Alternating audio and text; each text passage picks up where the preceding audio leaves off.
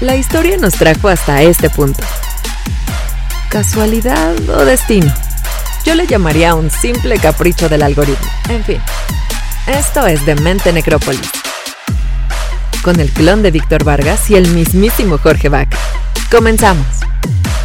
Advertencia. Este espacio puede contener ingredientes sumamente alterantes para algunas audiencias susceptibles. Se sugiere mantener la discreción y no dejar al alcance de infantes, opinólogos, haters amargados y gente carente de sentido del humor. Muchachos, qué barbaridad, qué alegría. Bienvenidos sean todos ustedes a esta que es la Demente Necrópolis desde la Ciudad de México para el resto del mundo. Me da mucha alegría saludarlos y también compartir este espacio eh, cinematográfico televisivo computarizado electrostático con el clon de Víctor Vargas. ¿Cómo estás, Víctor Vargas? ¿Cómo estás, amigo? Yo aquí pensando en este término cinematográfico que nos acabas de publicar. me sorprendes cada semana con tu presentación, me Es que se me estaban acabando los adjetivos y entonces tuve que recurrir a los menos usuales. Ya vi, ya vi. ¿Qué? Cinematográfico, yo soy Gal García y tú Diego Luna, amigo. o, cómo funciona, o cómo funciona esto. Oye, ¿cómo te trata la pandemia, Víctor Vargas? Pues como siempre, tengo hartísimo trabajo, ya sabes cómo es esto de, vivir en pandemia sentado acá en una silla a las 24/7, pero bien, ¿eh? Todo bien, ya sabes que yo todo me lo tomo con ligereza y tranquilidad. ¿Trabajas más en esta época de pandemia o trabajas menos este, que la época normal en la... Fíjate, fíjate que es menos, eh, trabajo más en esta época de pandemia, pero es menos pesado porque no hay traslados. O sea, no tengo que andarme moviendo de un lado para otro. Normalmente en mi trabajo vivo, vivo este, desplazándome de un lado para otro. Y bueno, en este caso, con esta pandemia, pues más bien me la vivo sentado aquí. ¿Qué dificultades? ¿Qué dificultades? Lo, más difícil lo más difícil es cuando estás escuchando a tus alumnos y estás con un ojo escuchándolo, o más bien escuchándolos con un oído y con el otro escuchando o viendo una serie en Netflix. Eso es lo más complicado. Eso es lo más difícil de todo. O sea, intentar estar viendo cosas en YouTube, estar viendo, este, ya sabes, ¿no? De... Haciendo, lo más difícil ha sido generar el multitask en tu cabeza para poder seguir poniendo atención a la película o a la serie de Netflix y no olvidar que te pagan por estar atendiendo a tus alumnos. Sí, mientras mis alumnos se quejan de su vida y me dicen, profe, es que no pude entregar, y yo así, ajá, ajá, ajá, y estoy acá viendo la serie. Eso es lo más complejo. Oye, ¿qué dificultades te ha traído sentar, estar sentado tanto tiempo al día? Eh, la espalda, ando malito de la espalda. Bueno, ya estoy bien, pero he andado de torcidón de la espalda. ¿eh? Esa parte me ha, me ha tenido un poco carcomido, fíjate. Limitado. Pues qué alegría que vas mejorando en tu salud. Este, yo he tenido este, dificultades, pero no puedo contarlas vía, vía este, vía streaming. Ya dilo, la libertad de dilo, estás extrañido, amigo. De hacerte una videollamada y enseñarte. Pero hoy no es el día porque no queremos entristecer a nuestra invitada, que es una buenaza. La hemos tenido un montón de veces ya en entrevista este, hoy está muy a la distancia porque ya se convirtió en ciudadana del mundo, una gran cantante, tiene unos videazos y si me pueden ayudar este, todos para recibir con un fuerte aplauso y con mucho cariño a Laura Guevara. ¡Bravo! Eh. Qué felicidad verlos, ¿cómo están? Bien, bienvenida. Yo creo que, mira, cada semana nos estamos este, superando con nuestros invitados. Este, ha sido, es difícil ahora cada vez y, esta vez este, no es la excepción. Este, gran invitada y de verdad que es un gusto y un honor que estés el día de hoy compartiendo con nosotros y disfrutando pues la plática que vamos a tener. ¿Y en qué momento te nos largaste a Nueva York? Porque estabas viviendo aquí en la Ciudad de México y ya de repente ya empecé a ver publicaciones y empecé a ver este, que andas este, haciendo conciertos y trabajando mucho allá. Bueno, no, sigo viviendo en la Ciudad de México. Lo que pasa es que me salieron dos conciertos acá en Nueva York y bueno, ¿cómo no? Hay que trabajar. ni, modo de decirle no a la ciudad de Nueva York, caray. Exactamente. Entonces, ah. bueno, y también he tenido como unas circunstancias súper mágicas que me han hecho como estar acá creando, trabajando y bueno, he estado, he estado full, pero estoy súper contenta de estar acá. Ya en dos semanitas me regreso a, a mi depa en la Ciudad de México. Pero bueno, ando aprovechando estos últimos días a lo máximo que se pueda. Qué bueno que nos dice, qué bueno que nos dice si hay que encargarte algo, si nos puedes traer algo de, le llamamos Fayuca, este pero pues puede ser este algo interesante, ¿no, Víctor Vargas? Que nos que, que, la palabra fayuca ya es muy vintage, amigo. Ya sí, ya es de chaborruco. Yo de hecho no la, no la, conozco. A ver. fayuca son cosas que uno trae sin, sin registrarlas en Hacienda, sin, sin pagar ah, Mira, básicamente. Se aprende que, oye, eh, lo, padre de todo esto es que estás haciendo que la Demente Necrópolis eh, no nada más se transmita de la Ciudad de México para el mundo, ahora se transmite desde Nueva York para el mundo. Eso nunca nos había sucedido. Mira tú, pues qué alegría verlos, qué alegría estar aquí conectándonos de nuevo a estas horas eh, tan dementes. ¿Qué, ¿Qué hora es allá ahorita? Son las 10 y 13 minutos. Ok. Vas a, vas a, acabar tarde, Laura, así lo sabes, ¿no? Sí, yo estoy preparada para eso. Muy bien, muy bien.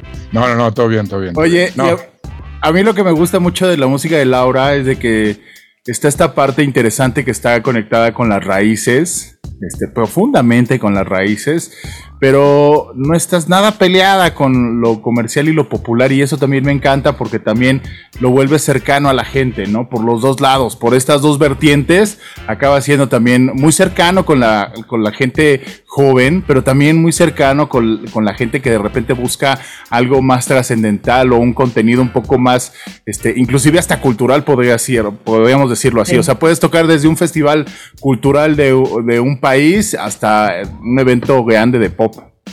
Sí, sí, en verdad.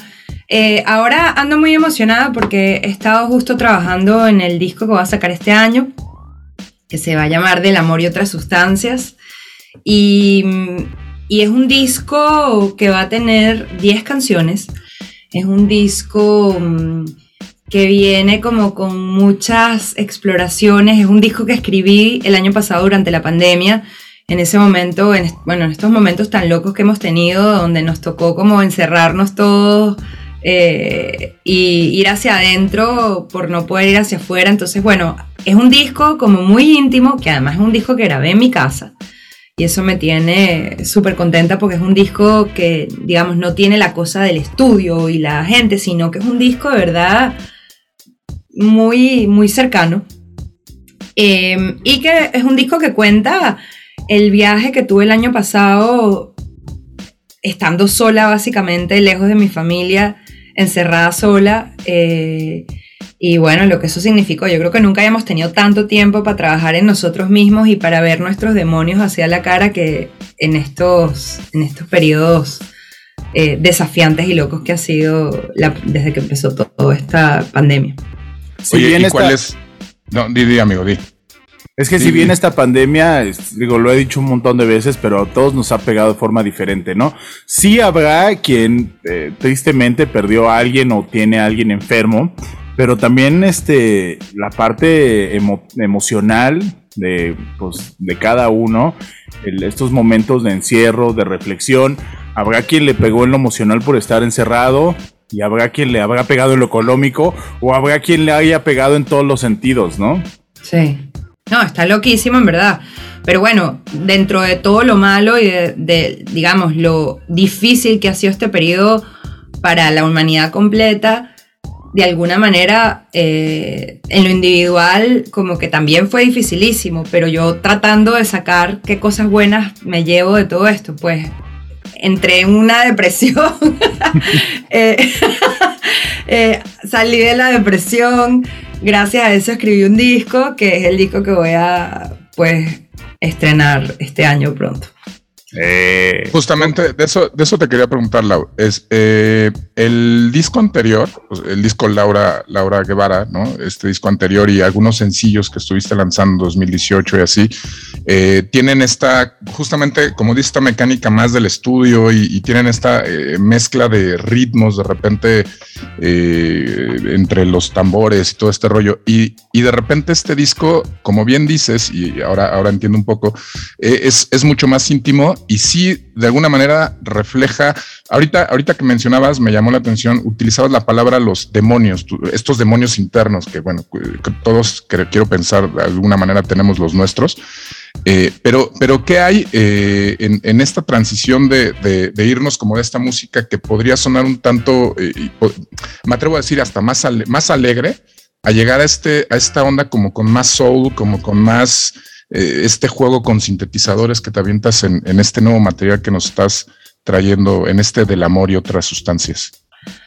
Bueno, es que ha sido muchos procesos. Además, yo como migrante, o sea, digamos, la pandemia, vivirla además como migrante, eh, sola, eh, lejos de mi gente, sin saber cuándo voy a volver a ver a mis papás, cuándo voy a volver a ver a mi familia, bueno, pues la verdad fue duro. O sea, no, lo voy a negar y yo sé que para mucha gente, eh, bueno, han sido como momentos demasiado desafiantes pero al mismo tiempo, dentro de todo lo duro que fue, como que uno, uno a veces se impresiona como que cuando pasa momentos difíciles porque uno dice, wow, pude, pude con esto y me paré y aquí estoy, ¿sabes? Y cuando uno en verdad se ve y uno está así celebrando, uno celebra es todas las veces que uno se levantó y, como que, sí, al estar sola, digamos, yo me di cuenta justamente, al estar sola durante la pandemia, que yo no sabía estar sola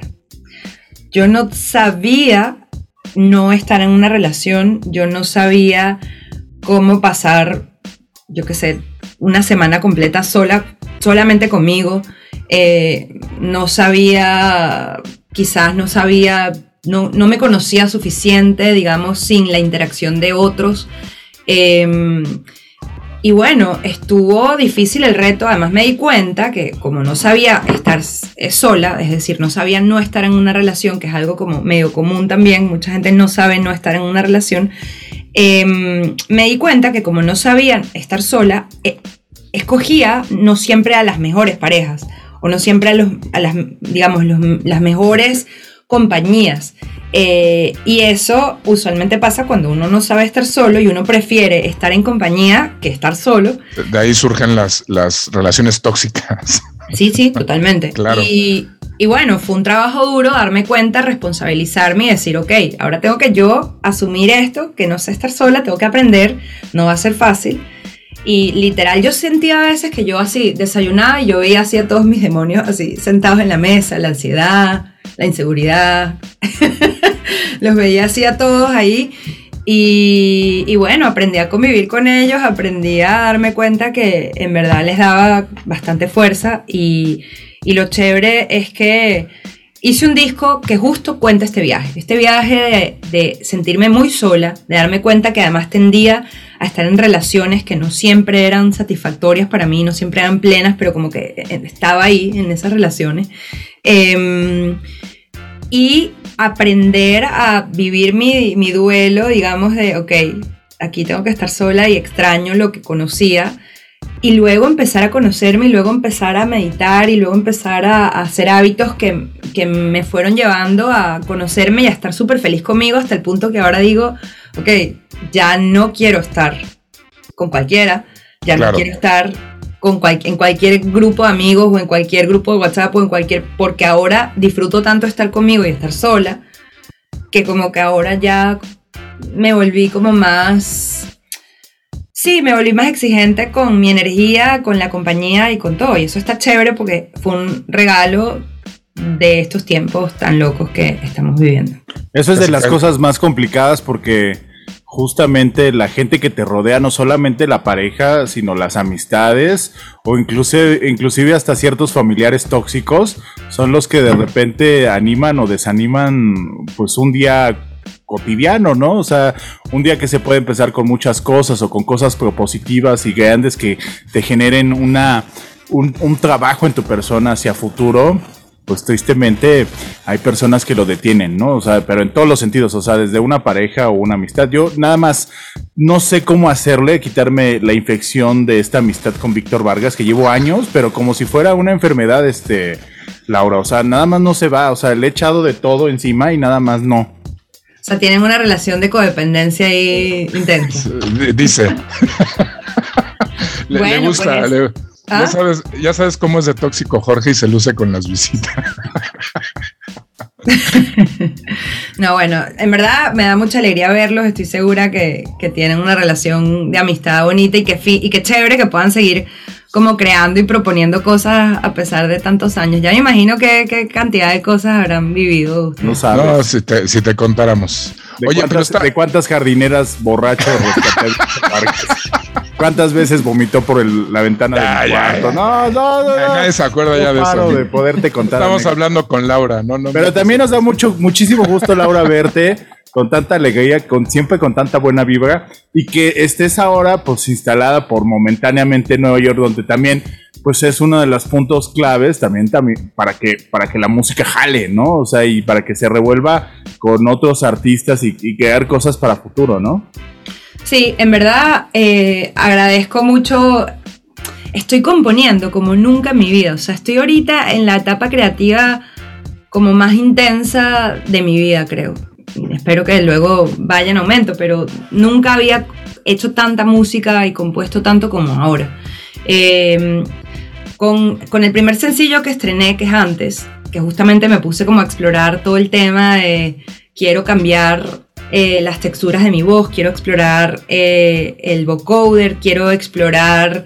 Em, es la primera vez, por ejemplo, que componía con un sampler que hacía como, como una especie de mantra era la primera vez que componía en inglés y en español, o sea, para mí fue como todo un reto y también fue un tema que, me hacía como salir de mi zona de confort. Pero antes surge en esta etapa en la que estaba con mis demonios bien cerquita y todavía no me sentía bien con ellos y estaba en una depresión y me sentía así como qué locura que ahora estamos en un mundo digital donde todo el mundo parece pero nada, o sea, no sabemos si la gente es. ¿No? Es muy fácil como parecer y no ser. Y es muy fácil sentir que tienes amigos, pero en verdad no sabes si son relaciones íntimas, cercanas. No sé, como que me dio a la cosa de, pensar así como qué horror cuando uno, por ejemplo, está en pareja o está con amigos y uno se siente solo. O qué horror cuando uno está en teoría acompañado y uno se siente como incomprendido, como como aislado, ¿no? Y bueno, antes es esa reflexión sobre sobre las veces en las que yo he estado en relaciones desconectadas, en las que no me sentía como bien y seguía ahí. Y, luego el segundo sencillo, Amar es Dar, que es justo el que ahorita estoy promocionando, es más bien la confesión de por qué ya no quiero relaciones desconectadas. Y es la confesión de, ajá, yo lo que quiero es conectar, yo lo que quiero es relaciones profundas, yo lo que quiero es como entregarme y poder ser lo que soy y poder vulnerabilizarme sin tantas máscaras y tantas estrategias que uno se pone como para verse fuerte, para no mostrarse que uno sufre, que a uno le afectan las cosas. No, yo estoy bien y es como, o sea, es agotador. Es agotador como ponernos todas estas máscaras de siempre en las redes. Estoy feliz, mi vida es perfecta. Y es como, no, o sea, no, tenemos. Es, es, una lata andar en eso. Yo, de verdad, es un rollo, ¿no? De, de, hecho, a mí, te voy a decir, te voy a ser muy sincero. Algo que me, me, la primera pregunta que me surgió cuando escuché antes fue: ¿a quién diablos se la dedicaste? ¿quién es él? ¿O quién es? ¿Quién es el? el, ¿De dónde es él? Eh, exactamente. ¿O quién fue? ¿Quién fue? ¿No? O sea, porque de verdad, te voy a decir una cosa. Eh, la letra es, tanto la parte en español como la parte en inglés, es muy clara. Estás cantándole a alguien que, que como bien dices ahorita, estás, pero no estás. ¿Quién es él? ¿Quién era? Uy. Qué directo eres, Víctor Vargas. Perdón, por eso, dicen, por eso dicen que somos como la Pati Chapoy de la radio, amigo. bueno, o sea, fíjate, yo, eh, mi, mi, año 2020, el año pasado, inició como con muchos cambios, ¿no? Eh, y como ya cuando en el segundo o tercer mes de la pandemia conozco a un personaje, Em, que no diré nombres, digo no, no lo digas, no, lo digas, no lo digas, ponle, un apodo. Bueno, conozco a... Mm, a Al idiotón ese. Ajá. Ah, ya. Eh, eh, ajá. Entonces, bueno, la cosa es que conozco a este personaje y era una cosa muy loca porque era... Mm, o sea, era como que estaba pero no estaba, era frío, calor, se iba, se desaparecía. Y curiosamente, me empezaron a llegar historias de amigas y amigos que les estaban pasando cosas donde se sentían así, como que sí, uno, eh, caliente, frío, eh, pasábamos unos días increíbles y luego desaparecía y desaparecía y me hacía ghosting por cuatro días y luego aparecía como si no hubiese desaparecido. Y era una cosa como tan rara. Entonces, claro, con todas las historias que me empezaron a llegar de amigas y amigos que estaban viviendo relaciones desconectadas también, yo hice esta canción. O sea, no solo es con mi historia, es también con la historia de otras personas que quizás estaban en cosas diferentes, pero que en el fondo era lo mismo, era que se sentían con alguien, pero no se sentían con alguien. Y, y todo esto, cuando uno está con una, en una relación donde uno, la incertidumbre es lo que reina, o la ansiedad, porque no sabes, porque estás en un terreno donde es pura pura incertidumbre. Son puras arenas movedizas, eso. Y además en esas relaciones y las personas que hacen ese tipo de cosas en relaciones generan adicción en las otras personas. Porque claro, te dan un poquito y luego te lo quitan. Entonces tú estás como, te dan y te lo quitan. De repente te dan seguridad y tú, ay, qué chévere, y te relajas y de repente te la quitan y ahora ya no sabes en dónde estás parado. Este, y por eso el disco se llama Del amor y otras sustancias. Porque estas relaciones desconectadas, estas relaciones inseguras, estas relaciones llenas de, de incertidumbre, generan adicción tan adictivas como pueden ser otras sustancias. Claro, y hasta que no te oh. sucede una relación de ese tamaño, o sea, de ese tipo de, de ese tipo de fórmula, es cuando te das cuenta de, de, lo, de lo positivo y lo negativo que puedes actuar, ¿eh? Porque son las que te hacen a veces este, demostrar celos o enojo o enfado o desesperación y a lo mejor con otras parejas o con otras personas con las que hubieras estado antes no habían desportado esas emociones, esas sensaciones o esas actitudes en ti hasta que llegó ese eh, hombre, mujer o quimera infeliz que te haga pasar, ver tu suerte, ¿no? Sí, y, el aprendizaje es que igual tus acciones son tu responsabilidad. O sea, digamos, nadie te hace hacerte sentir así, pero sin duda estas relaciones que son así, les gusta justamente sacar energía de ti, o sea, que tú reacciones, que tú te angusties, que tú te sientas inseguro, que te sientas celoso, que, o sea, son relaciones donde uno no está en paz. Y digamos, justamente como uno no está en paz, cuando uno la está pasando bien, eh, es, o sea, los momentos buenos se vuelven como la meta y todos los momentos malos se vuelven como, ay, pero tengo que pasar este momento malo para luego ir al bueno. Y claro, van generando que tú, que tú creas que la relación es como un propósito. O sea, tú tienes que trabajar tanto, esforzarte, estar pendiente y de repente dices, ya va, esto qué loco porque hoy dediqué todo mi día a pensar en esta persona en vez de estar trabajando o estar creando o estar y de repente dices, ah, me está quitando espacio mental, me está quitando espacio vital. Me está, generando una adicción, literalmente. Literalmente. Oigan, si les parece bien, ha resultado un excelente introductorio a esta canción y entonces pues, vamos a presentarla. Laura, ¿te parece bien? Me encanta. Van a escuchar en este momento antes. Lo ven, lo sintonizan, lo sienten y lo palpitan a través de esta que es la demente Necrópolis. Este, esta, esta, en esta edición desde Nueva York y desde la Ciudad de México. Y también, bueno, nos sintonizan a través, evidentemente, de interferencia del Instituto Mexicano de la Radio. Somos La Resistencia en esta edición especial con nuestra invitada Laura Guevara. No se vayan, esta es la demente Necrópolis.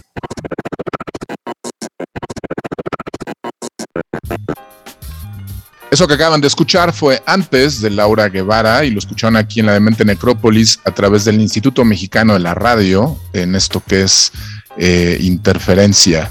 Y nosotros estamos hoy platicando con Laura Guevara, que estamos teniendo una plática bastante amena, bastante divertida y entretenida, tanto dentro como fuera del aire.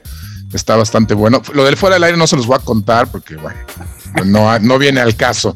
Todos hicimos confesiones todos hicimos confesiones este, de estas eh, y raras, de estas raras que no se deben de hacer. Pero bueno. Oye, Laura Guevara, qué bárbara con este video, qué bien hecho está y creo que nunca te habías destapado tanto en un video.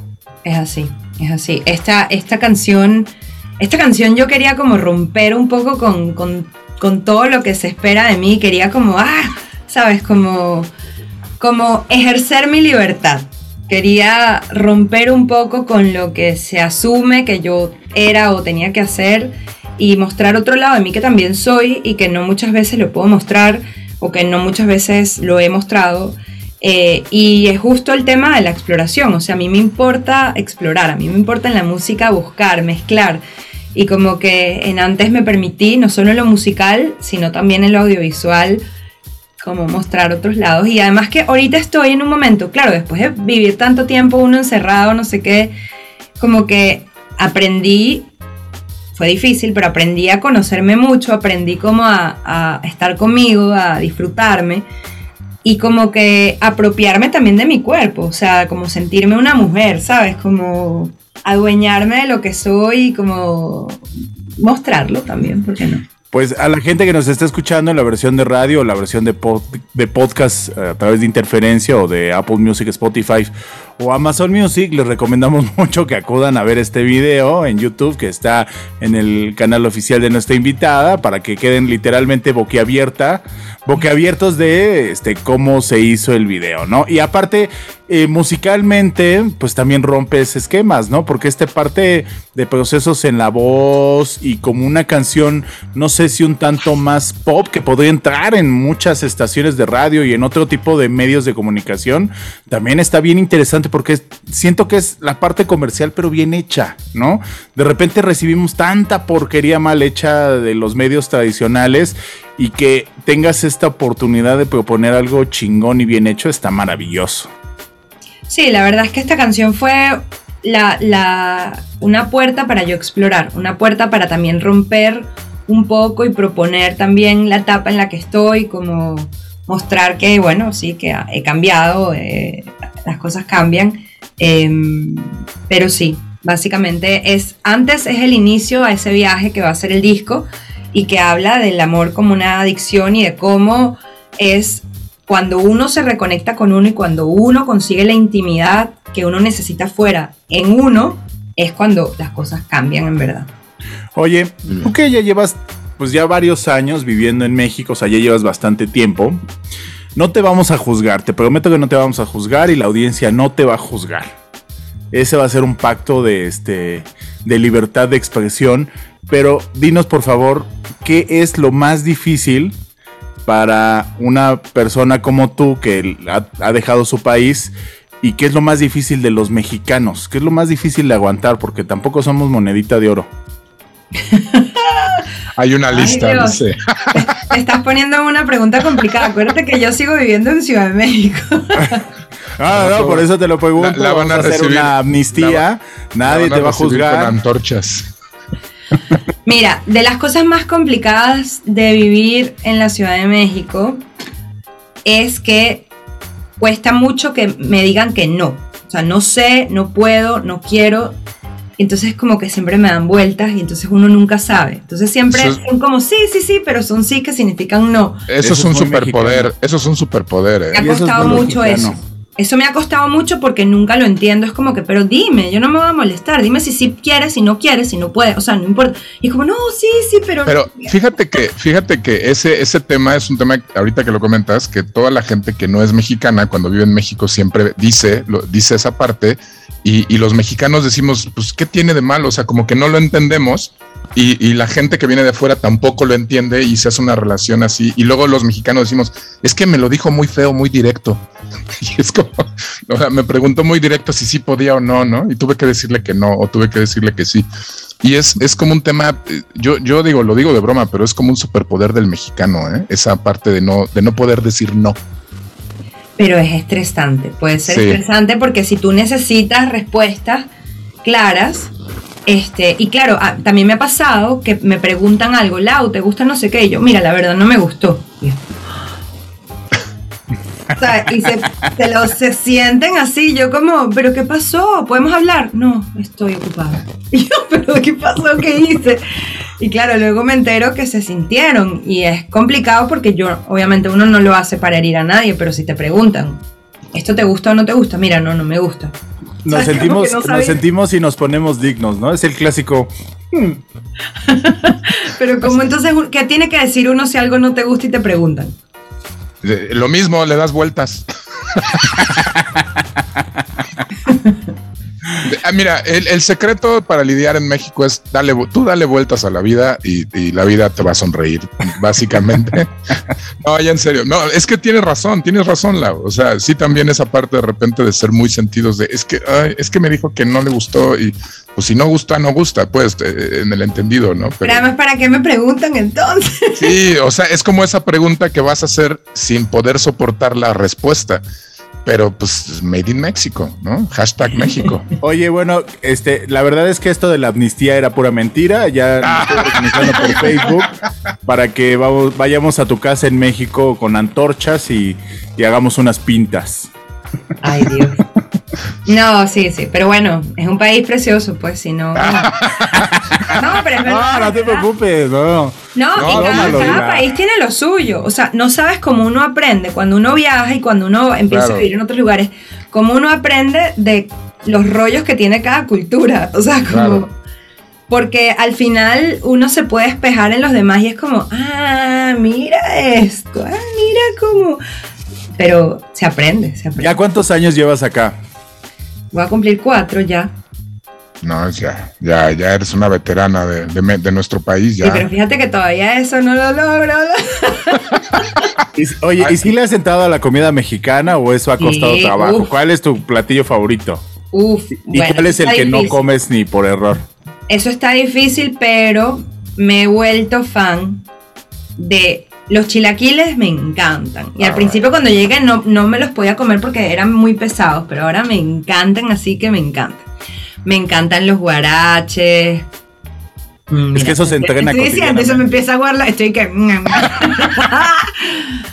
me encantan los sopes, me encantan los guaraches, las, las ayudas, los... Bueno, en verdad, en verdad te confieso que yo soy fan de la comida mexicana. O sea, tú el mientras pastor, me encanta. ¿Ah? O sea, mientras sea una tortilla con algo encima, estás del otro lado. Pero no es cualquier tortilla con cualquier cosa encima. O sea, en verdad, México. México es especialista en las tortillas con algo encima, pero cada una es divina. Pero tú ya, porque ya prácticamente eres mexicana, o sea, ya te estamos super adoptando, porque en realidad también para los extranjeros es muy complicado entender qué es un sope y, qué diferencia tiene con un guarache, ¿no? O sea, es tortilla con frijoles y, y queso, ¿no?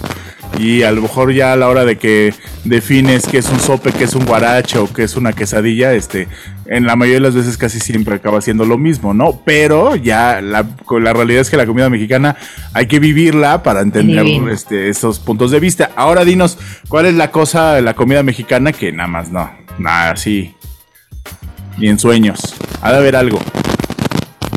No sé. Ahorita no se me ocurre nada. Capaz después se me, se me va a ocurrir y ya habrá pasado el programa. Pero, por ejemplo, probé los escamoles, soy fan. Probé em, los chapulines, soy fan. Ah, los chapulines son una gozada. ¿Sí sabes la leyenda de que si vas a Oaxaca y no comes chapulines, no regresas a Oaxaca? Ay, no sabía. No he ido a Oaxaca todavía. ¿No has ido a Oaxaca? Ve a Oaxaca cuando puedas. Sí, tengo que escaparme. Pero sí, o sea, como que México ha sido un lugar para mí demasiado enriquecedor. Y también siento que parte de lo que ahora estoy haciendo de música, también parte de, esa tradición. O sea, como que yo siento, por ejemplo, Amar es Dar, que es el sencillo que ahora estoy promocionando.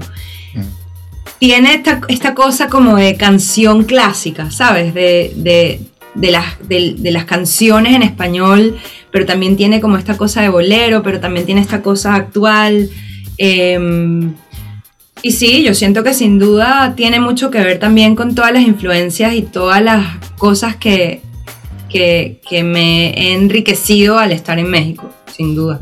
Pero es que, digo, también me imagino yo tiene mucho que ver con, con este, esta forma que tienes tú de crear, porque justamente esto que dices de enriquecerte, no nada más ocurre con estos, eh, con, con, con, Amares Dar y con, y con antes, sino lo podemos checar incluso en tu material anterior. O sea, hay, hay una amalgama de cosas ahí que sí, a lo mejor al final eh, aflora este estilo eh, Laura Guevara, pues, pero, pero hay de repente estos eh, tambores eh, tipo africano, escuchamos de repente ondas, eh, estas influencias como de jazz.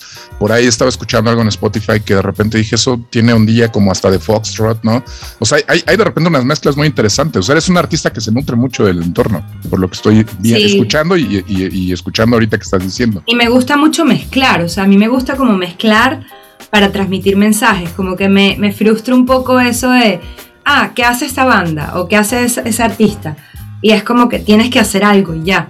Y es como, ay, pero yo soy creadora, o sea, ¿cómo, no, ¿cómo me voy a limitar solo a un género, por ejemplo, para contar tantas historias? Claro. O sea, se convierte en una, eh, de repente meterte en géneros eh, lo ves como una forma de limitarse. ¿En un solo género? Claro. Sí, porque a mí me encanta mezclar. Y me encanta como ver qué tal funciona esto con esto y, me encanta. Y sí, se nota, o sea, digo, más allá de, lo que estamos platicando, el, cambio del primer material a este material que nos estás trayendo ahorita, este, es, un, una vuelta de 180 grados, ¿no? Increíble además, porque como bien decía Jorge hace rato, eh, no es una vuelta que se note eh, forzada, sino hay un, se nota y se escucha el proceso, pues, ¿no? O sea, hay un, hay un, hay un un algo que estás buscando y que lo estás de alguna manera encontrando de alguna forma, ¿no? Sí. Que es de las cosas más complicadas, ¿no? Exactamente. También, también ahora estando en México, eh, como que el tema de lo latino me empezó como a como más fuerte. O sea, como que siento que este disco va a ser como un disco de muchas mezclas, pero donde lo latino tiene como un, sí, como un protagonismo importante. Aparte lo latino está de moda a nivel mundial, que, es la que, más que la verdad, ¿no? Estamos de moda. Es así, es así, es que bueno, hay mucha sabrosura, muchas mezclas, mucha fusión, o sea, claro. Que, es eso justamente, ¿no? Es una cultura, o sea, si la tomamos como una cultura global, la cultura latinoamericana es una cultura muy rica, ¿no? Desde Tierra de Fuego hasta hasta Tijuana, ¿no? Ahí hay una variedad de cosas impresionantes, ¿no? Sí, totalmente, totalmente. Y bueno, en verdad, eh, justo como que cuando compuse, por ejemplo, Amares Dar, yo me la imaginaba, bueno, la compuse así, justamente, y la produjimos así, porque yo quería que fuera como una cosa como sensual, misteriosa. Entonces, claro, Amares Dar, que no sé si vieron el video lyric que ya está en YouTube, en mi canal, eh, es una canción que tiene como una especie de vibra de espías, como de James Bond, pero súper sensual. Y como que yo lo que me imagino de esa canción es como que si estás solo o estás en pareja o estás que se pueda como bailar así como se bailaban los boleros románticos viejos. ¿sabes? De cachetito, de cachetito. sí.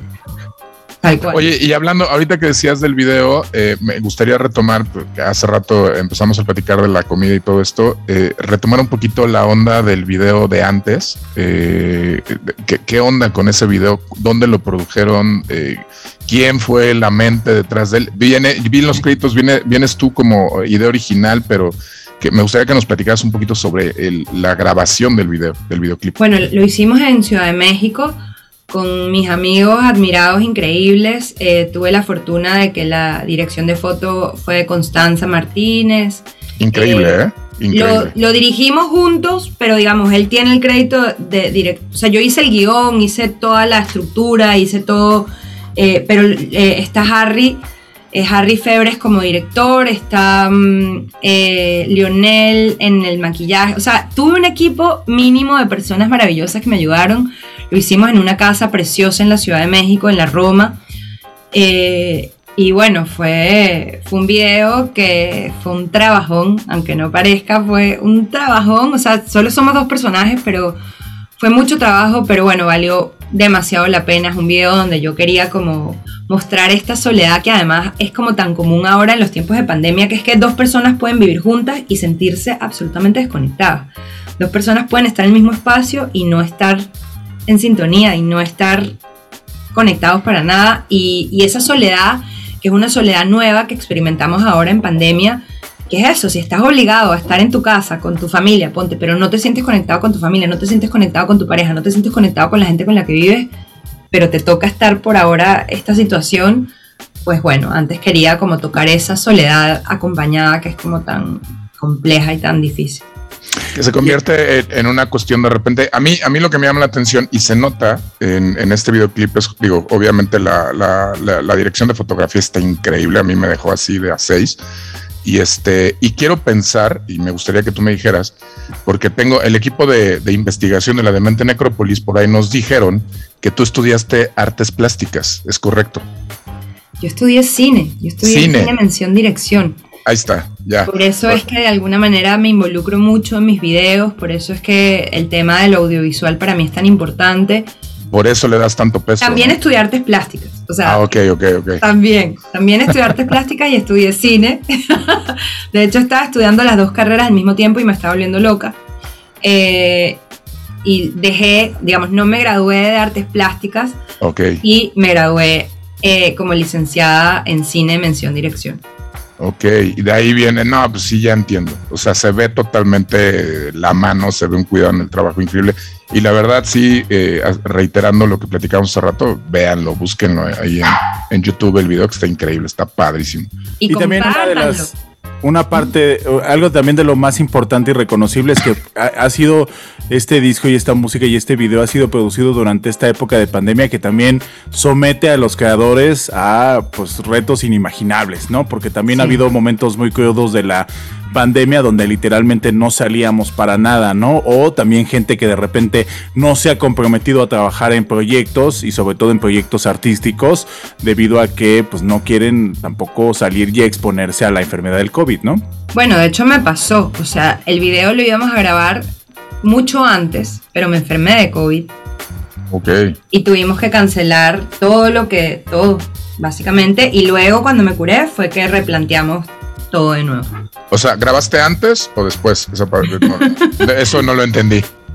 O sea, íbamos a grabar el videoclip de ah, antes. Ah, ok. ¿Ya lo tenían armado? Mucho antes. Ok, ok, ok, ok. Es que el video se llama antes, Víctor Vargas. O sea, aunque te confundas, es antes. no es que lo hayan grabado antes. Sino pero me dio COVID. Pero me dio COVID y obviamente pues... Pero le dio COVID antes del video de grabar. antes del video de antes. Exacto. Ok, ya. Exactamente. Y bueno, se fue la locura porque claro, ya había todo un plan, una cosa y bueno, nada, otra vez replantear. O sea, si algo nos ha enseñado esta época es que planificar es buenísimo, pero también hay que tener como varias, la capacidad de, improvisar y resolver y tener plan A, plan B, plan C, plan D, porque puedes tener todo tu plan de lo que vas a hacer. El año pasado, por ejemplo, yo iba a hacer una gira a Argentina, Chile, Perú, y bueno, pues se cayó como dice la canción de Manuel, todo se derrumbó, ¿no? O sea, nos quedamos nada más cada quien este, con nuestros planes, ¿no? Y que tuvimos que irlos adaptando. Afortunadamente en este año, en este 2021, ya ha habido la forma de alguna manera realizar estos planes de una u otra forma, ¿no? Porque el 2020 sí fue de cancelaciones, de decir pues quién sabe cuándo y por lo menos este año nos ha dado mínimamente la oportunidad de hacerlos de alguna manera, ¿no? Sí, pero igual ahorita, o sea, es que no se sabe tampoco, hasta que ya todo el mundo esté vacunado, hasta que ya la cosa se pueda controlar un poco más, em, hay como todavía mucha incertidumbre, que espero que ya pronto podamos tener una vida más normal, que todo el mundo se vacune eh, y que podamos ya, sobre todo cantar. Por ejemplo, acá, ahorita estuve en Nueva York y di dos conciertos y tenía desde diciembre del 2000, diciembre del 2019 sin cantar en público. Entonces tuve dos fechas acá en Nueva York alucinantes, fueron increíbles, fueron hermosísimas y la maravilla de cantar otra vez en vivo, de ver a la gente, de ver a la gente cantando y bailando mis canciones, o sea, la emoción que tenía no era normal, pero también noté que como me dio COVID, me quedaron como secuelas en el cuerpo y mi capacidad de resistencia que tenía cambió. O sea, ahora me canso como más. No sé. Ok. Y por ejemplo, después del COVID me quedaron también unas secuelas súper locas, que es que eh, desde que me dio COVID tengo insomnio, por ejemplo. Desde que me dio COVID me dieron como episodios de ansiedad súper fuertes. Y, y luego me puse a investigar y resulta que hay cada vez más estudios que dicen que el COVID, claro, se ha estudiado como los órganos que afecta el COVID, los pulmones, no sé qué, pero el cerebro todavía no había suficiente investigación y ahora están empezando a darse cuenta que mucha gente que tiene COVID em, luego tienen episodios depresivos, ataques de pánico, eh, ansiedad.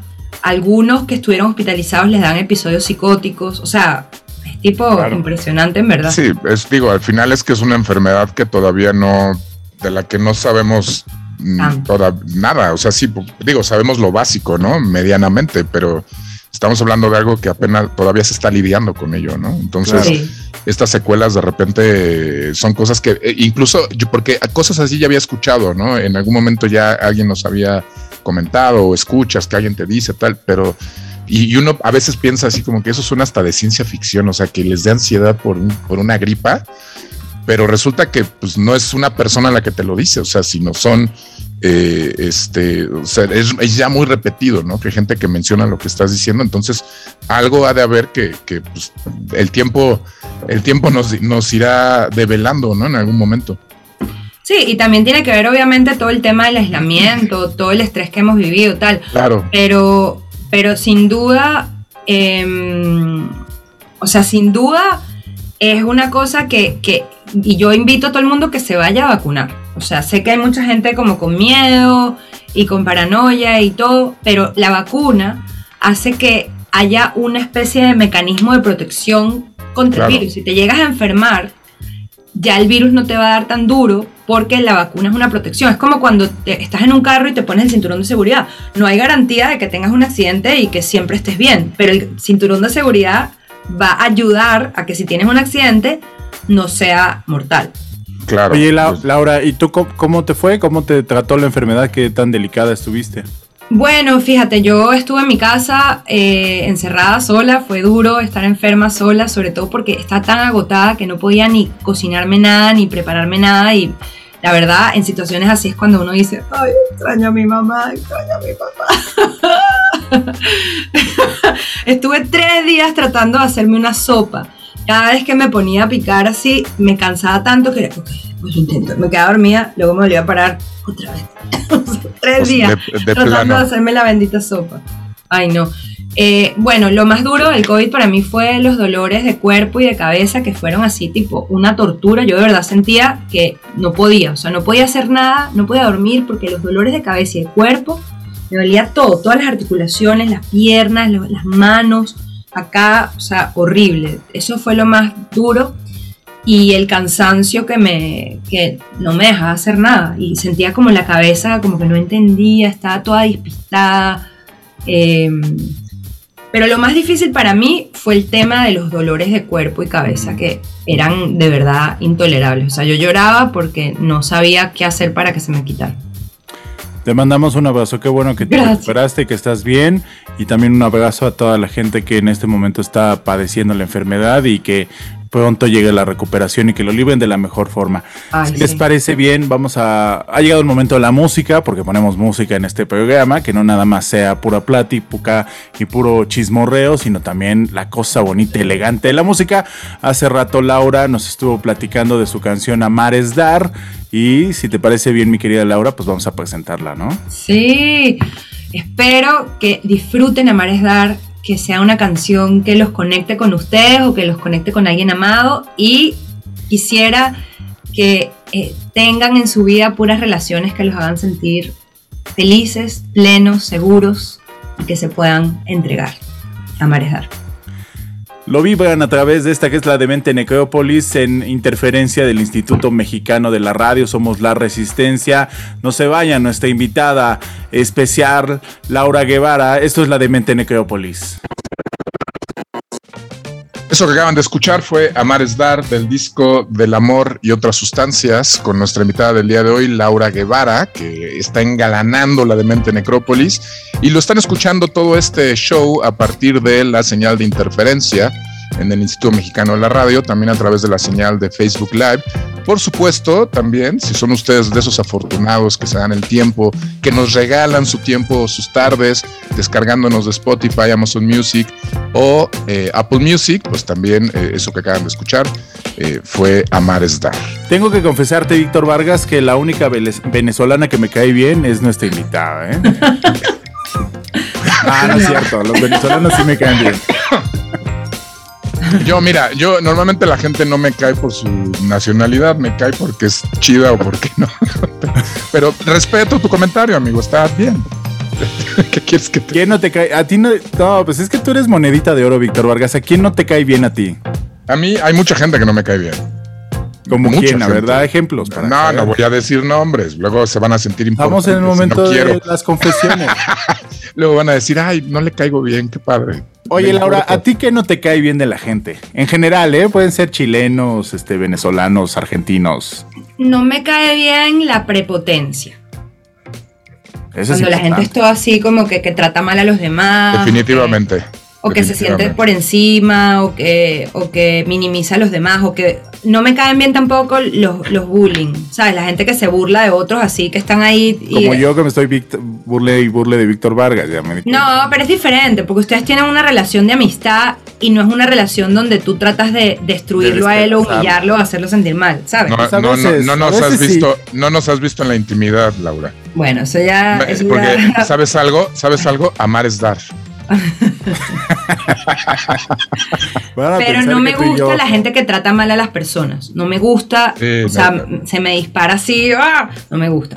Tampoco Pero todos en algún momento por error somos prepotentes, ¿no? ¿Ah?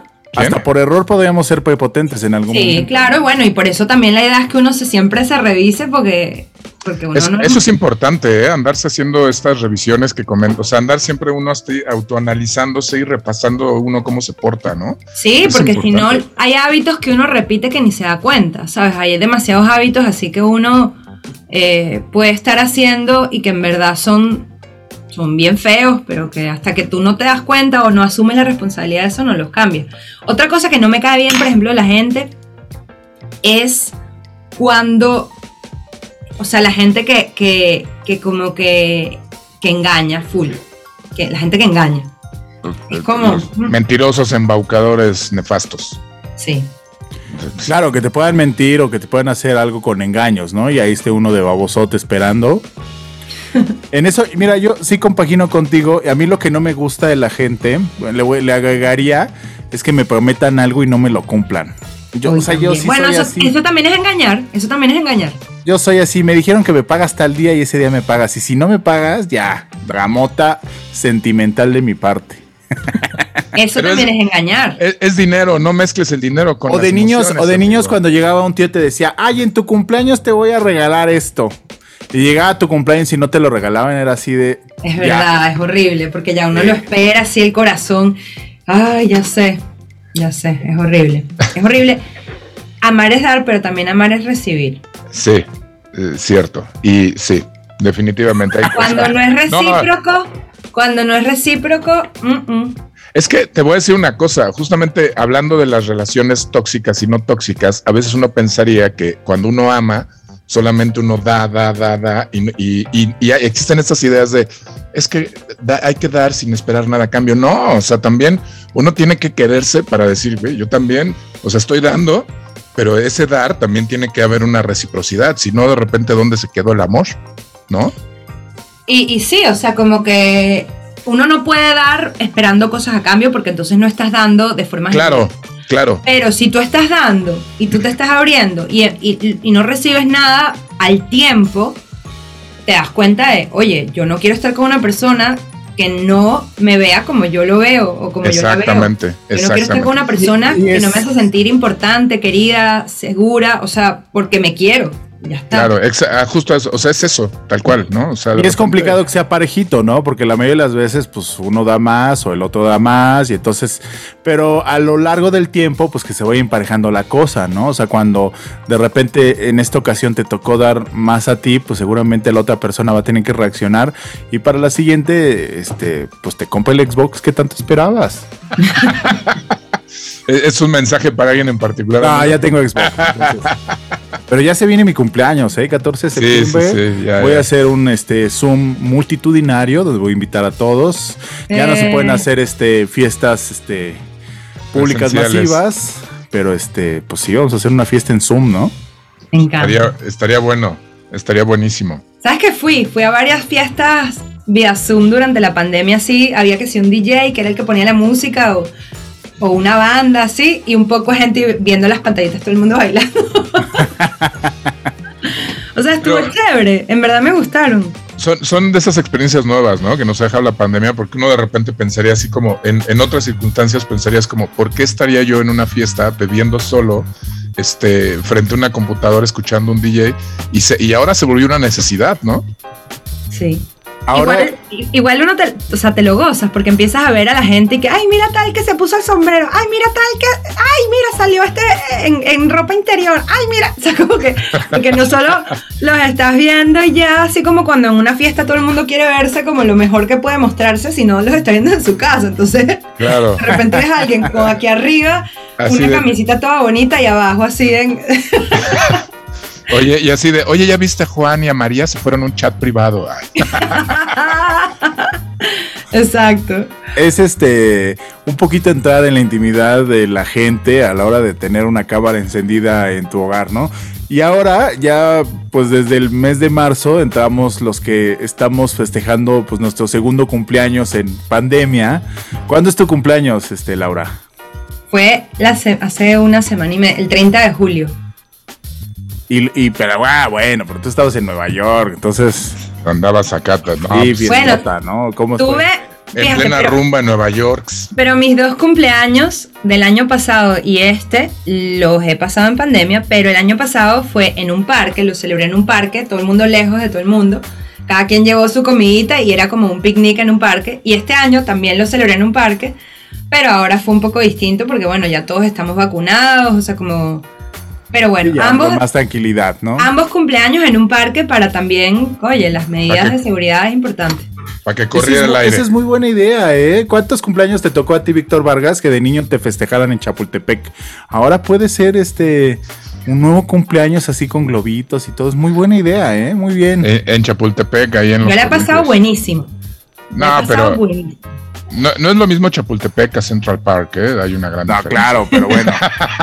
ya sé. Sí, o sea, hay una gran diferencia. una belleza. Hay una, hay una gran diferencia porque Central Park no tiene juegos, güey. Es que Laura, ahora, Laura, ya ahora, este, creo que ya no se hace tanto, pero nosotros en nuestra infancia, por lo menos aquí en México, era muy acostumbrado que de niños íbamos a los cumpleaños a Chapultepec, ¿no? Y literalmente, pues la familia llegaba y adornaba, este, pues los árboles con globos. Y entonces es una práctica muy simpática, pero creo que vamos a tener que volver a regresar a esa práctica, pero con este pero con botellas escondidas, ¿no, Víctor? Sí, hay que, hay que hacerlo así, con tu mochila, como en la secundaria, con tu mochila de. Como estas bolsas como riñoneras, y entonces le pones un popotito y es así de, no, pues traigo mi agua, ¿no? Es, es Gatorade. Bueno, pero les, recomiendo que tengan cuidado porque resulta que fui a una cita en el, en el Parque de México. Ajá. Y... ¿Una cita de trabajo o una cita romántica? Una cita. Bueno, no pasó nada. O sea, un day o un meeting. No, para conocer a un ser humano. Bueno, fui. Y estábamos tomando vino en unas tazas. Ok.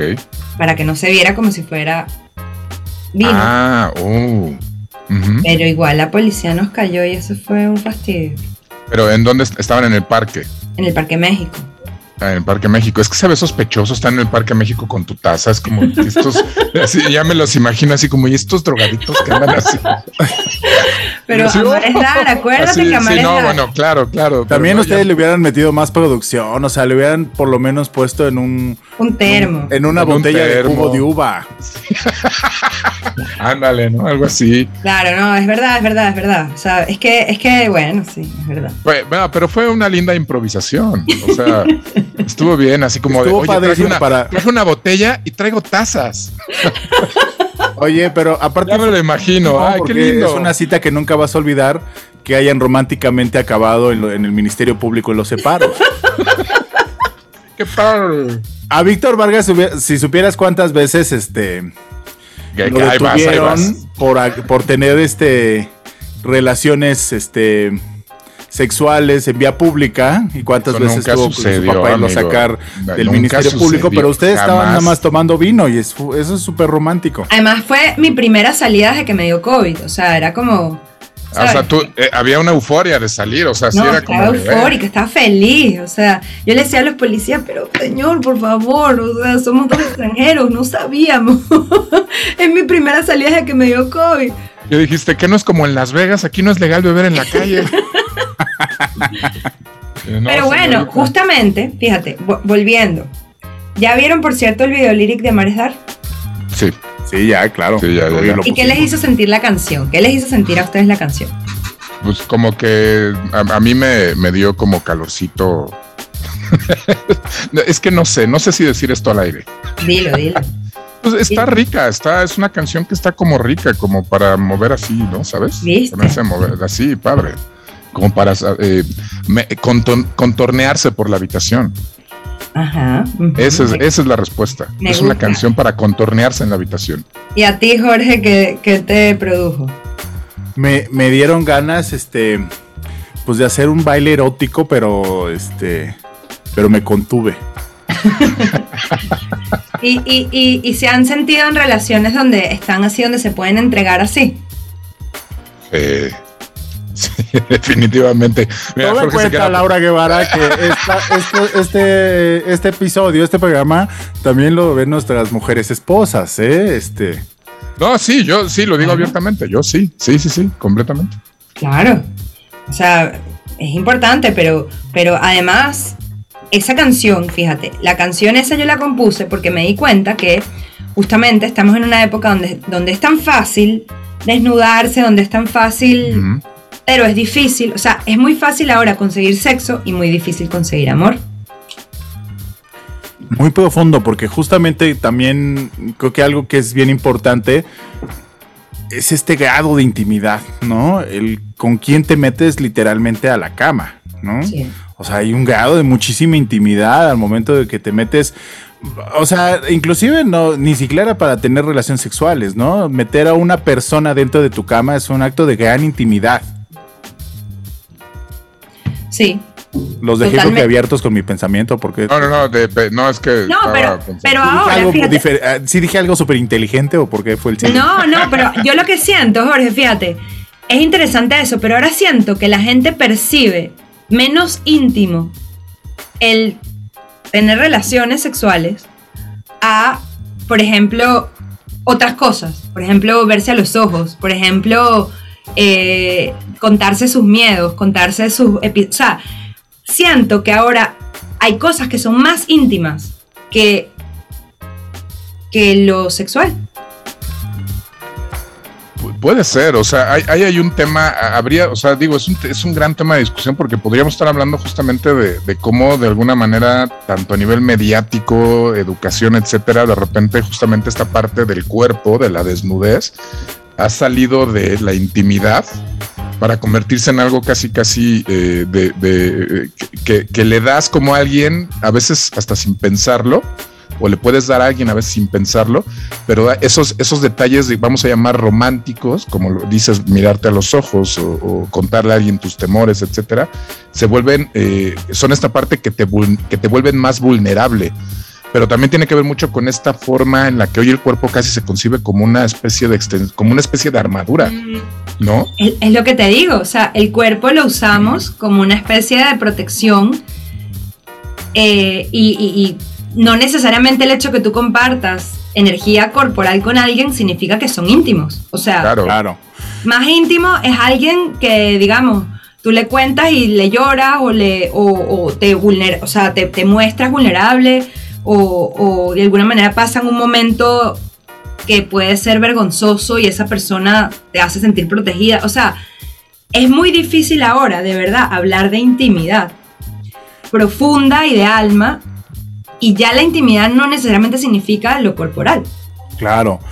Y, y, también sin ánimo de echarle la culpa a las redes sociales y a las plataformas, pero se están dejando ciertos tabús y se están creando otros, o sea, están mutando los tabús, ¿no? Y están cambiando de forma y de orientación y entonces cosas que no eran tabú ahora lo son, ¿no? Sí, sí, tal cual. Y, además hay un tema como, o sea, eso que, que decíamos antes de que ahora, por ejemplo, es muy difícil, todo el mundo quiere parecer, ¿sabes? Como que todo el tema de en las redes tú te ves bien, te ves contento, estás triunfando, todo, la gente ve lo, como el lado bueno tuyo o, lo que quieres mostrar. Y eso en verdad nos aísla a veces de la realidad de las personas. O sea, las personas no siempre están felices, no siempre se ven bonitos, no siempre están arreglados, no siempre están celebrando éxitos. A veces la gente se siente horrible, se siente mal, en fin, es parte de la vida. Pero también hay una especie de distancia en la intimidad con respecto a cómo tratamos, por ejemplo, la tristeza cómo tratamos la, angustia, cómo tratamos la ansiedad. Y ahorita, por ejemplo, con los Juegos Olímpicos, el hecho de que una de las atletas más importantes haya dicho, tengo que parar, porque mi salud mental está siendo ahorita, no está bien, eh, es un acto de valentía, porque es una, es mostrarte, es vulnerabilizarte. Usualmente lo que nos enseñan es no, si tienes ganas de llorar, si estás triste, tienes que verte feliz, tienes que verte fuerte, tienes que competir. Y es como, ajá, y y como me siento no importa, o sea, e, ella se atrevió abrir una conversación y abrirse y nos mostró un momento de intimidad y de vulnerabilidad a todos, al mundo entero, pues. Y, lo complicado y lo complejo es que es en el momento eh, más brillante, ¿no? De su carrera, ¿no? O sea, la máxima cima que son los Juegos Olímpicos, ¿no? Que es una fecha sumamente esperada para esa clase de deportistas, ¿no? De alto rendimiento.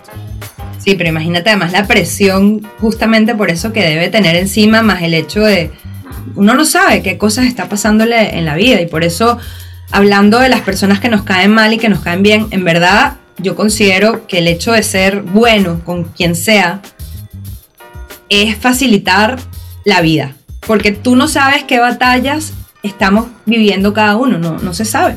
Así es. Pero fíjate, fíjate, fíjense que en ese sentido también algo que, ahorita que hablamos de la intimidad y de todo esto, algo que eh, de alguna manera las redes sociales eh, han, no sé si usar la palabra popularizado, además de este tema de no tener esta intimidad corporal, porque ya cualquiera se puede mostrar en redes sociales eh, desnudo, semidesnudo y como sea, pero también de alguna manera se ha puesto eh, esta discusión, eh, como comentabas ahorita Laura, de, las vulnerabilidades como la ansiedad y todo ese tipo de cosas, pero también ha pasado, no sé cómo lo vean ustedes, que de repente esos temas ya no son tanto un tema real, sino que se convierte en una especie de, ah, ok, si ahora lo cool, lo chido, lo padre es mostrarse vulnerable, o sea, y no hablo del, caso de la, de la, de esta, ay, no me acuerdo su nombre, del atleta eh, de Estados Unidos. Hablo en general, ¿no? De la gente. Eh, se ha vuelto también como una especie de, moda, entre comillas, eh, el hablar o el adjudicarse de repente este tipo de dolencias o de males. No sé si me explico. De repente gente que va por la vida publicando justamente su, su, su, esta parte de tengo ansiedad, tengo tal, tengo no sé qué, cuando a lo mejor realmente ni siquiera sea un problema que estén sufriendo realmente, sino es, es eh, en algunos casos, insisto, no quiero generalizar, se convierte en una especie también como de estar eh, digo, perdón por la expresión, pero como estar en onda, ¿no? Como estar en, estar en, el mood, ¿no? En el tren. Interesante, fíjate, no, lo había pensado nunca, pero sí, me imagino que también debe haber personas que, que se aprovechan, digamos, de las conversaciones para sentirse protagonistas, ¿no? No le claro. su lado a Laura Guevara, o sea, no, o sea es que le dan la razón y nadie lo aguanta todo el resto de la No, no, no. O sea, me refiero No, no lo había pensado nunca, igual me, parece importante, ¿ah? Porque me refiero a esto, o sea, el problema, los, la gente que tiene problemas eh, como ansiedad, este, eh, eh, estas crisis, existe, o sea, es, algo que está. Y es fuertísimo. Y es fuertísimo. y es un tema importante que se hable y que la gente sepa y que la gente. Porque... Y, que, y que además se, se tome en cuenta como un tema de salud pública, porque a mucha gente le ha pasado que de repente no puedes cumplir con tu trabajo por, o sea, gente que le pasa que no puede cumplir con la chamba por un problema así. Pero también de repente ese, ese tipo de problemas llega a un punto en el que se convierte en el, ah, es que eso está chido y eso llama la atención y entonces, ah, yo también. Pero me imagino que esos serán casos también muy pequeños, porque digamos, la gente, o sea, el porcentaje de gente que se puede aprovechar de eso para sentirse en boga y... Para llamar la atención, digamos. O sea, es decir, sufrir de ansiedad no es algo que da orgullo ni... No, claro que no. O, sufrir de depresión, o sea, en verdad es fuerte, es un proceso duro y más bien cuando se logra salir porque uno se compromete a, estar bien, es una cosa para celebrar, pero digamos... Es que para mí es muy simple y no sé si estés de acuerdo. Alguien que tiene depresión o alguien que sufre de episodios de ansiedad no tiene tiempo ni está pensando en andarlo publicando en redes. Depende, depende porque cada quien lidia de forma muy individual como con las cosas, ¿sabes? Como Puede ser. Porque a veces también comunicarlo permite que tu cerebro lo procese. A veces hasta que nosotros no verbalizamos las cosas, como que no, la, no las procesamos. No sé si te ha pasado así que, que, de repente sientes algo, pero no sabes qué sientes, no sabes, no sabes. Y de repente cuando al fin logras ponerle palabras es como, ah, estoy entendiendo lo que me pasaba. Claro. Sí, y que es muy saludable inclusive llevar un diario, ¿no? Y entonces ahora se transmite en, hacerlo público, ¿no? En publicarlo en un post en tus redes sociales o en tus plataformas, pero en realidad, como bien dices, pues es verbalizarlo. Oigan, vamos a presentar una última canción y regresamos prácticamente para despedirnos. Esta es una canción que se llama Latidos, que tiene también un videazo increíble. Me acuerdo que la primera vez que nos lo enseñaste fue allá en el Café Barajas. Sí. Y este, y la verdad es que es una chulada, no le pongan atención. ¿Quieres cuéntanos tantitito del video, Laura, para que le des esa introducción? Bueno, el video lo grabamos en el Parque Nacional Canaima, que queda en Venezuela. Es un parque precioso. Eh, es una selva, digamos, un parque nacional, no es un parque, digamos, parque, sino es un, es un digamos, una reserva eh, natural en Venezuela, donde se encuentra también el salto más alto del mundo, la cascada más alta del mundo, que es el Salto del Ángel. Em, y bueno, este video parece una superproducción, pero lo hicimos literal tres personas metidos en la selva. Eh, y, y bueno, es precioso porque además yo quería como... Era una canción que yo la mandé yo acababa de emigrar cuando la saqué y era como una canción que era para darme fuerza a mí, pero también para darle fuerza como a toda la gente que está pasando por momentos de cambios o de duros como fuertes, ¿no? Sobre todo a la gente en mi país que pues, a la gente que estaba pasándola mal. Y como que era una forma de recordar que lo importante es no parar. Lo importante es, a pesar de que nos, nos tengamos que detener, a pesar de que pasemos por malos momentos, lo importante es volverse a levantar y seguir.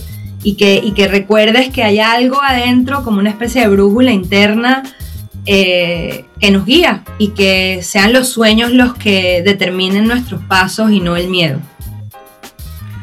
Lo ven, lo sintonizan en esta que es la demente Necrópolis, en interferencia del Instituto Mexicano de la Radio. Ya regresamos, los dejamos con esto que se llama Latidos de nuestra invitada especial, Laura Guevara, en esta que es la edición especial y muy especial y todo muy especial en la demente Necrópolis.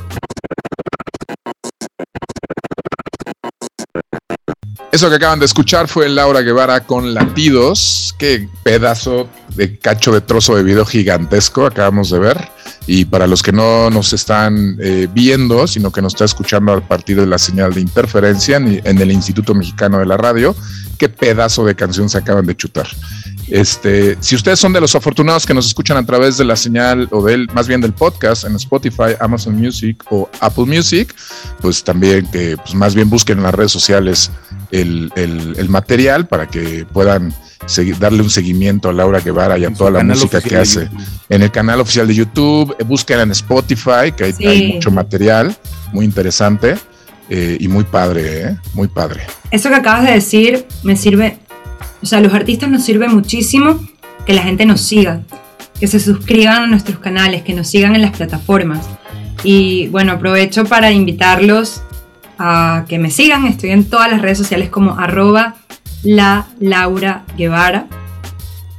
La Laura Guevara y en todas las plataformas de música, en YouTube, en Spotify, en Amazon Music, en Apple Music, en todos lados como Laura Guevara me sirve muchísimo porque eso activa el algoritmo para que sepa que existimos y para... Para que le dé más, ¿no? Denle like, porque eso sí ayuda y hace la diferencia para que el algoritmo nos visibilice. Para que rompan el, cochino malvado algoritmo. y sobre todo bien importante, no solamente suscribirse, sino estar constantemente visitando a su artista favorito, porque los artistas independientes es más complicado porque les van a dejar de aparecer en su timeline, así ellos están publicando. Entonces, muchachos, corran en este momento a suscribirse a todas las redes sociales y toda la plataforma de Laura Guevara y constantemente estarle visitando. Laura, de verdad, muchas gracias. Ha sido pues una una entrevista deliciosa, la música deliciosa, tu compañía grandiosa y siempre de verdad este, llegas a inyectarle a cualquier espacio en el que te presentes buenas vibras y, y sobre todo corazón, porque se nota que las cosas las haces con mucho cariño, con mucho corazón y de eso falta mucho en este mundo. Muchísimas gracias por este espacio, qué gusto poder reírnos un rato, conversar eh, cambiar el mundo y, bueno, compartir la música que siempre es una celebración. O sea, cada sencillo, cada disco que se está gestando es producto de muchas horas, de mucha dedicación, de mucho amor y, que ya cuando uno, uno hace las canciones, pero luego cuando uno las saca, las canciones son de quien las necesita. Así que me encantará que luego pues la gente pueda escribirme, arroba la Laura Guevara y que me digan con qué les hizo sentir amar dar, si les dio ganas de bailar, si les dio ganas de conectarse consigo mismo, si les dio ganas de conectarse con alguien más, si la dedicaron. Eh, y si están en un momento duro y triste o en una relación donde no se sienten felices, pues escuchen antes. Y si ya luego lograron superar esa relación que los destruyó un poco por dentro, y ya están otra vez reconectando consigo mismos y volviéndose a poner de pie, pues que latidos eh, los acompaña en su proceso y, eso es el mayor regalo que uno puede tener como, como artista y como creador, que la música sea útil para la vida de la gente y luego se la apropien y, los acompañen en sus procesos.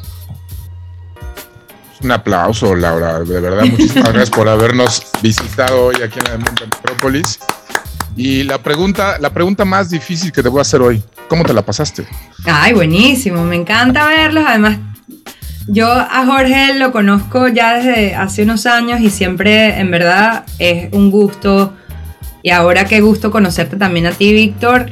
Es un gusto compartir, conversar, eh, reírnos, hablar. O sea, como ustedes son gente chévere y, y, me encanta que me hayan dado este espacio. Muchísimas gracias por, por esta invitación. No, gracias a ti. Víctor Vargas me dio miedo que le preguntaras eso, ¿eh? porque como ella sí pregunta la, sí contesta la verdad. Sí, no, pues, ya sabes cómo, ya sabes, ya sabes cómo son los venezolanos, amigo. Iba a decir directo, directo a la cabeza, ¿eh? No se andan con Pero la verdad le ha pasado bien, o sea, menos mal. ¿Qué tal que decía? No, no me gustó nada. No, me cayeron gordos. La verdad es que son un poco son odiosos, poquito. Eh, no, pero no, qué bueno, qué bueno, Lau. De verdad, qué gusto, qué gusto haberte tenido en la Demente Necrópolis el día de hoy. Qué bueno que te la pasaste chido. La verdad es que te, vamos a ser muy sinceros y también para todos nuestros radioescuchas. Lo que más nos preocupa a nosotros, a Jorge y a mí, es eso, que se la pasen bien los, eh, nuestros radioescuchas y también, por supuesto, los invitados, ¿no? Ya la entrevista, como sea, se irá dando, ¿no? Como sea, se va dando, pero bueno, este, qué bueno y qué gusto también conocerte y pues sigue haciendo lo que estás haciendo de la manera en la que lo estás haciendo, que lo estás haciendo increíble. Este, y te mandamos un gran abrazo allá a la ciudad de Nueva York. Este, que además volviste internacional esta en Necrópolis. Te vamos a encargar algo de JC Penny o Gracias por este espacio, los abrazo muy fuerte ahorita hablando de comida, etcétera, me despertaron el apetito, así que ahorita voy a ver qué me preparo para comer. Vete por unos de suadero. allá sí, allá sí hay, ¿no? De esos de suadero. Y no sé dónde, pero no sigan, no sigan hablando que me da hambre. Abrazo fuerte, Laura Guevara. Muchas gracias de verdad y, mucho éxito. Y te esperamos acá en la Ciudad de México y ya ansiamos que regresemos a la nueva normalidad donde podamos verla, ver y escucharte arriba de un escenario. Ay, sí, yo también. Les mando un abrazo. Gracias por este espacio. Feliz noche. Y a todos los que nos vieron y nos escucharon, abrazo y que sea una noche y una semana increíble. Eh, Eso es todo. Víctor Vargas. Pues señoras y señores, acabó lo que se daba el día de hoy. Esto fue la Demente Necrópolis. Nosotros ya nos vamos. Yo soy el clon de Víctor Vargas. Es un gustazo, como cada semana, tenerlos en este espacio. Ya saben que nos pueden escuchar cada semana a través de la señal de interferencia en el Instituto Mexicano de la Radio por supuesto también a través de Facebook Live. Y si ustedes son de los que dicen, a mí no me gusta la radio comercial, no me gusta andar viendo cosas en Facebook, nos pueden descargar en la versión este, de sandwichera a través del podcast en Spotify, Apple Music o Amazon Music. Y por, perdónenme, y por supuesto también pueden ustedes, eh, no, no pueden, más bien, les exijo por favor que le den like y que sigan las redes sociales de Demente Necrópolis y las redes sociales de Irresponsable TV. Yo soy el conde Víctor Vargas. Amigo, despídase. Y hay que desflemarte, Víctor Vargas. Traen mucho. Sí, no, no, ya tengo que dejar. tengo que tomar agua. Compra cigarros de los buenos, mano. No, pues ya tengo que empezar a fumar de otros. Muchachos, cuídense mucho. Nos da mucha alegría saludarlos y estar en contacto con ustedes a través de las pantallas inteligentes. Abrazo fuerte. Síganse cuidando. Mi nombre es Jorge Vaca y esto fue La Demente Necrópolis. Adiós. Bye bye. Gracias. La historia nos trajo hasta este punto. ¿Casualidad o destino? Yo le llamaría un simple capricho del algoritmo. En fin, esto es Demente Necrópolis con el clon de Víctor Vargas y el mismísimo Jorge Vaca. Comenzamos. Advertencia. Este espacio puede contener ingredientes sumamente alterantes para algunas audiencias susceptibles. Se sugiere mantener la discreción y no dejar al alcance de infantes, opinólogos, haters amargados y gente carente de sentido del humor.